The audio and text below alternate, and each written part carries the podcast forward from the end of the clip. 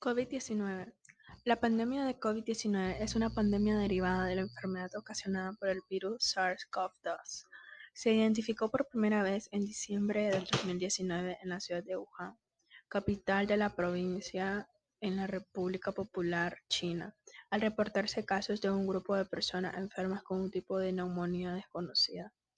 La mayoría de individuos afectados tenían vinculación con trabajadores del mercado mayorista de mariscos del sur de China de Wuhan.